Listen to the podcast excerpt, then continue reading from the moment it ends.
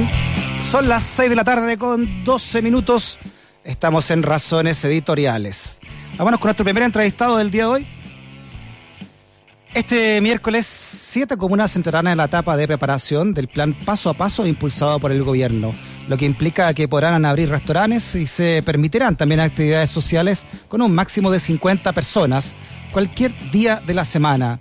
Las comunas que avanzarán en el desconfinamiento son Los Andes, San Felipe y en la región metropolitana San José de Maipo, Las Condes, Providencia, Ñoñoa y Vitacura. Vamos a hablar de esta medida con el secretario nacional del Colegio Médico, José Miguel Bernucci. ¿Cómo está José Miguel? Bienvenido a Razones Editoriales. Muchas gracias, Freddy. Buenas tardes. Buenas tardes, José Miguel. ¿Cómo evalúas esta medida? Bueno, mira, la verdad que eh, nosotros más que la medida puntual en sí, celebramos que haya un plan. Esto está en el contexto del plan paso a paso, que nos da los datos objetivos de poder ir avanzando, poder ir retrocediendo.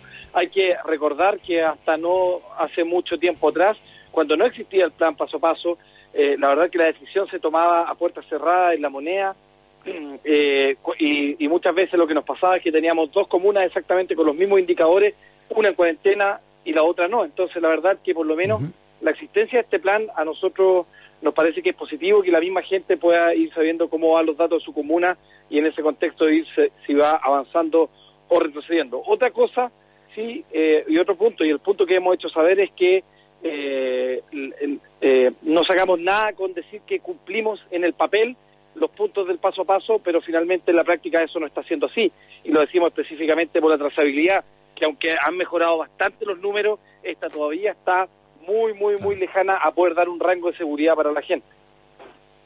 Sí, pero ¿cómo evalúa usted, doctor, más allá de eso, no? De, teniendo en cuenta la realidad que palpan día a día, eh, ¿qué, esto de que se abran, por ejemplo, los, los restaurantes en, en, varias comunas de acá de la región metropolitana, eh, ¿estamos preparados realmente para eso? Es que lo que pasa es que te, te vuelvo eh, vuelvo a insistir, sí, el, el tema es que no es que tengamos que estar encerrados para siempre o no. El tema es si con un aumento de la movilidad, con el aumento de la movilidad eh, vamos a tener un aumento de casos o un aumento exponencial de casos claro. o un eventual rebrote. Y la única seguridad que nos va a permitir que no pase eso es, es tener una trazabilidad que logre cortar la cadena de contagio. Y lamentablemente es todavía estamos muy lejos, estamos muy débiles y esos son los datos que por lo menos existen los datos, pero que estamos lejos todavía de, de poder lograrlo. Entonces la verdad ahí, ahí la pregunta es, no es si se abrir el restaurante o no, es si tenemos o estamos dispuestos a lidiar con un riesgo mayor para poder abrir en el sentido de eh, que nos vamos a exponer a tener un aumento exponencial de casos. Claro, que, su, que según usted lo dice, doctor Bernuche, eh, abrir de esta manera, sin tener la trazabilidad correcta, es, es, peligroso entonces. Sí, o sea, es, se está asumiendo un riesgo mayor que no sabemos si los casos van a aumentar o no, pero sí existe un riesgo de que eso puede hacer así y en el fondo las autoridades están jugando o más bien están apostando a que eso no va a pasar siendo que el riesgo es mayor. Así ha pasado la experiencia internacional y ojo, así nos ha pasado con la experiencia local. La experiencia de Magallanes, la verdad que es bastante decidora.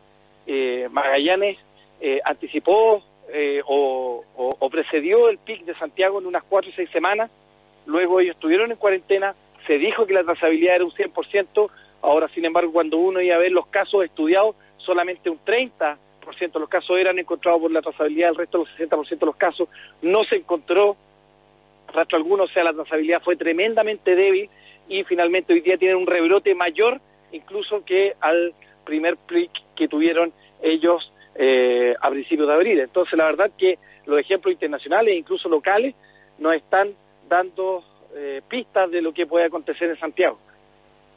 Sí, de hecho, déjeme leerle la, lo que trae el diario, el diario de la español La Vanguardia. Dice que el Ministerio de Salud, ¿no? Sanidad se llama ya, ha registrado 23.500 casos de COVID-19 este fin de semana, 23.500, de los cuales 2.500 han sido diagnosticados en las últimas 24 horas en comparación con los 3.800 del pasado viernes, según ha informado el director del Centro de Coordinación de Alertas y Emergencias Sanitarias, Fernando Simón. Dice este médico, su colega español, que son cifras que siguen siendo altas, pero hay que contextualizarlas en un marco de detección de casos, de los cuales son muchos asintomáticos, dice. ¿ah? O sea, ya están viviendo ya en España este rebrote, incremento en la transmisión con más de 23.500 casos desde el viernes hasta ahora.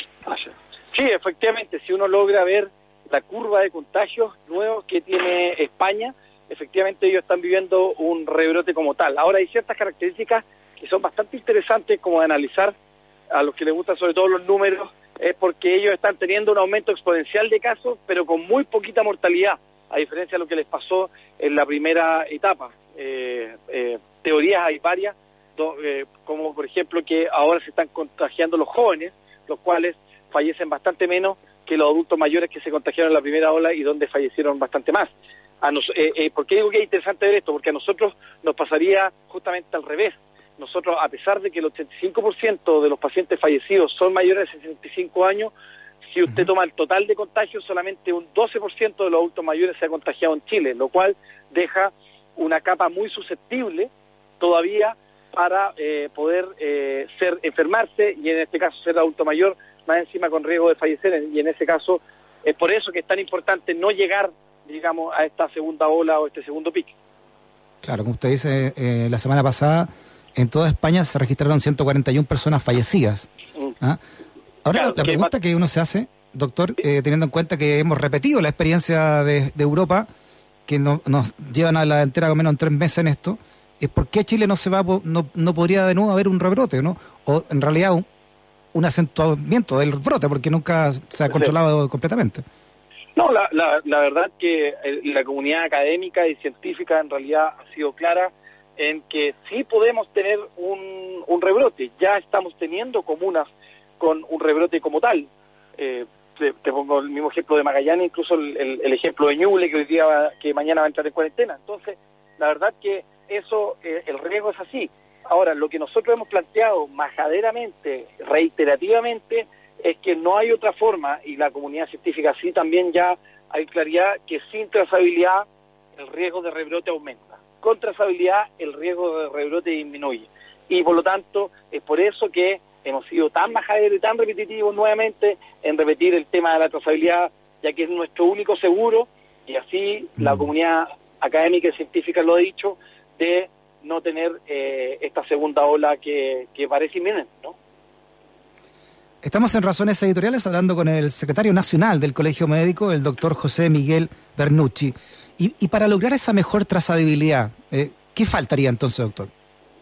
Mira, eh, en realidad son, son, es una mezcla de cosas. Nosotros creemos que aún faltan recursos, principalmente recursos humanos, a, a, la actualidad deben haber alrededor de unos 6.000 trazadores.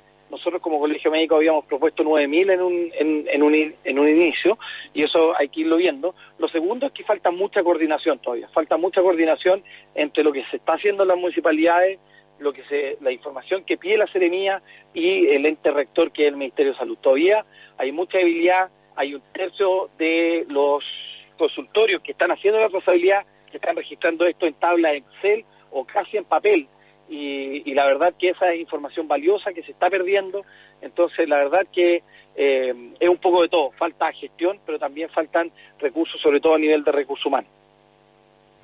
Eh, en la suma y resta, doctores, ¿han disminuido los contagios de acuerdo a lo esperado con las medidas tomadas por este gobierno? Sí, lo que pasa es que eh, es un poco difícil de interpretar los números y esto principalmente porque, uno, a pesar de que nosotros tuvimos una cuarentena total en la región metropolitana, eh, esta cuarentena se demoró mucho en bajar la, velocidad de los contagios, se demoró mucho en disminuir.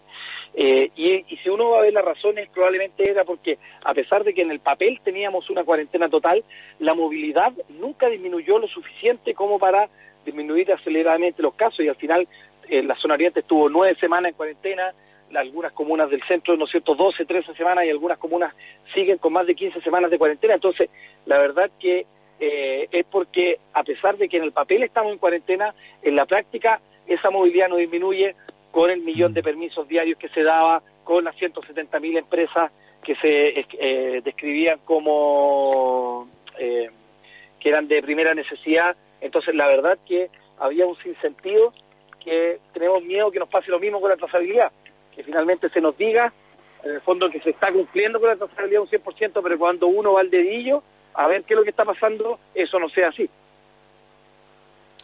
Doctor, ¿hay algún tipo de perfil de las personas que se están contagiando más hoy en Chile?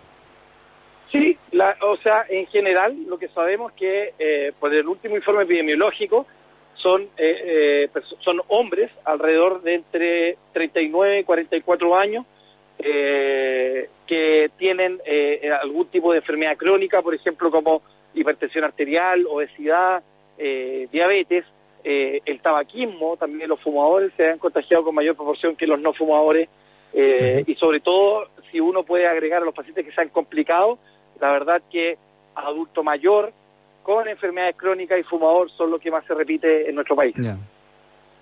O sea, el fumador aquí, eh, o la fumadora, es el que está más complicado entonces, ¿eh? de más riesgo. Así es, así es.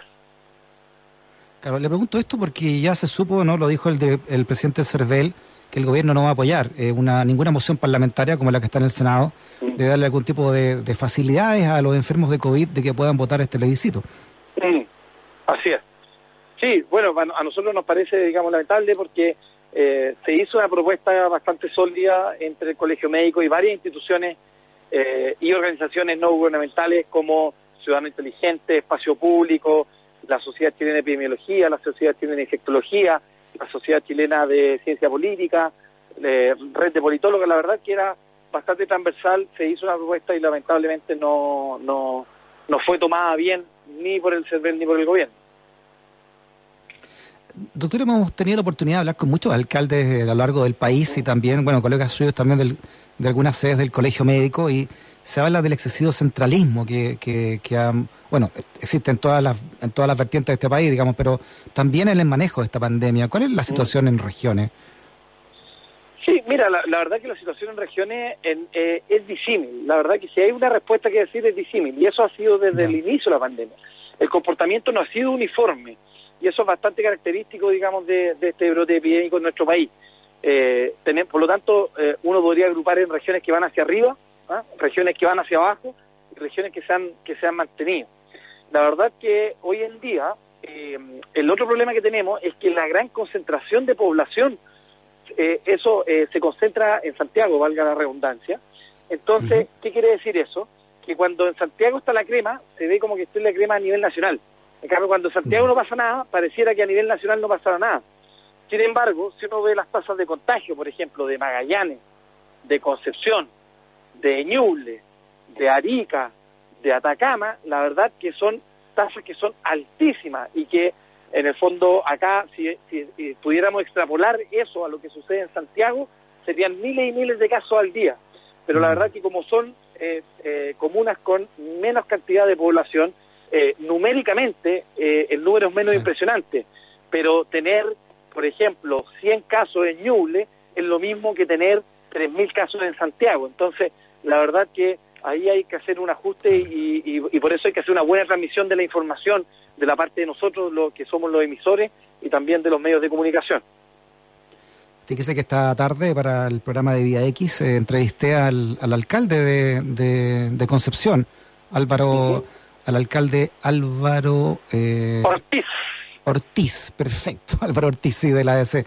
Y él, y él me, me estaba contando que recién el viernes entraron en cuarentena allá y claro. es capital regional del de, de Bío Bío. Claro, claro. O sea, eh, Concepción también es una comuna, que una comuna, hay que recordar la, la la, la interurbanización del Gran Concepción uh, tiene al, alrededor de un millón y medio de personas.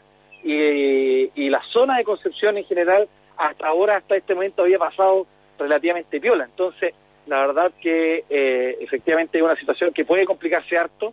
Ellos tienen una red de hospita eh, hospitales grandes, bien complejos y que pudieran absorber ese tipo de atención, pero hay que ver qué es lo que pasa. Ojalá la cuarentena no nos va a salvar de la pandemia en ese caso, sino nos va a ayudar a bajar los casos para que la trazabilidad entre con toda su fuerza y pueda eh, hacer la, cortar la cadena de contagio. Sí, por último, doctorio, ustedes mismos lo han dicho, ¿no? Esta es una epidemia novedosa, muy novedosa, eh, también este virus, el coronavirus, y pero entre todos los mitos y leyendas y verdades que hay en torno, ¿no? a la famosa vacuna. Eh, ¿qué, han sabido ustedes o qué información tienen ustedes más científica respecto de eso? No, o sea, la información de la vacuna es que se está trabajando a nivel mundial, pero la verdad que es muy difícil, pero extremadamente difícil, casi antiético y anticiencia, que la vacuna pudiera estar antes de junio del próximo año. Eh. Principalmente por, por los tiempos que toma, eh, por los tiempos que toma las pruebas principalmente para entregar seguridad, que una es que funcione y otra que la vacuna sea seguro y otra que la vacuna sea segura. Entonces, en ese sentido, antes de mitad del próximo año, eh, antes de la mitad del próximo año es tremendamente difícil y en el mejor de los casos podríamos tener esa vacuna. Perfecto, o sea, todo esto que se habla de la China o de la rusa, de la vacuna de Putin, en fin, eh, están al borde de, la, de lo antiético, entonces. Eh, exactamente, y aparte hay mucho de, de humo comercial. Hay que recordar que estas vacunas son vienen siempre producidas por laboratorios cuyos eh, eh, cuyos valores se transan en la bolsa. Entonces, mm, cuando cuando una, un laboratorio sale, un laboratorio sale que está trabajando, eh, cuando está trabajando en una vacuna, sus acciones suben automáticamente y aparte los gobiernos ocupan mucho esto como propaganda para poder liberar a la gente. Entonces, la verdad que hay mucho humo en este tema dando vuelta. Claro, y sobre todo en el caso de Estados Unidos, ¿no? Con, Donald Trump problemado por su reelección y ahora diciendo que piensa autorizar el uso de emergencia cuando no se han pasado esta etapa. Así es, así hay un hay un tema económico y hay un tema político en el fondo dando vuelta a estas vacunas. Por eso, en general, la gente que trabaja en este tema eh, arruga un poco la nariz, a lo menos, digamos, o, pone el ojo un poco en blanco porque la verdad que eh, eh, es muy precoz todavía para poder plantear una vacuna para el coronavirus. Muy bien, el doctor José Miguel Bernucci, secretario nacional del Colegio Médico. Eh, doctor Bernucci, un abrazo muy grande. ¿ah? Muchas gracias por su entrevista. No, muchas gracias a usted. Abrazo también. Chao, chao. Que nunca te discriminen por razones editoriales. Radio USACH 94.5, el dial de un mundo que cambia.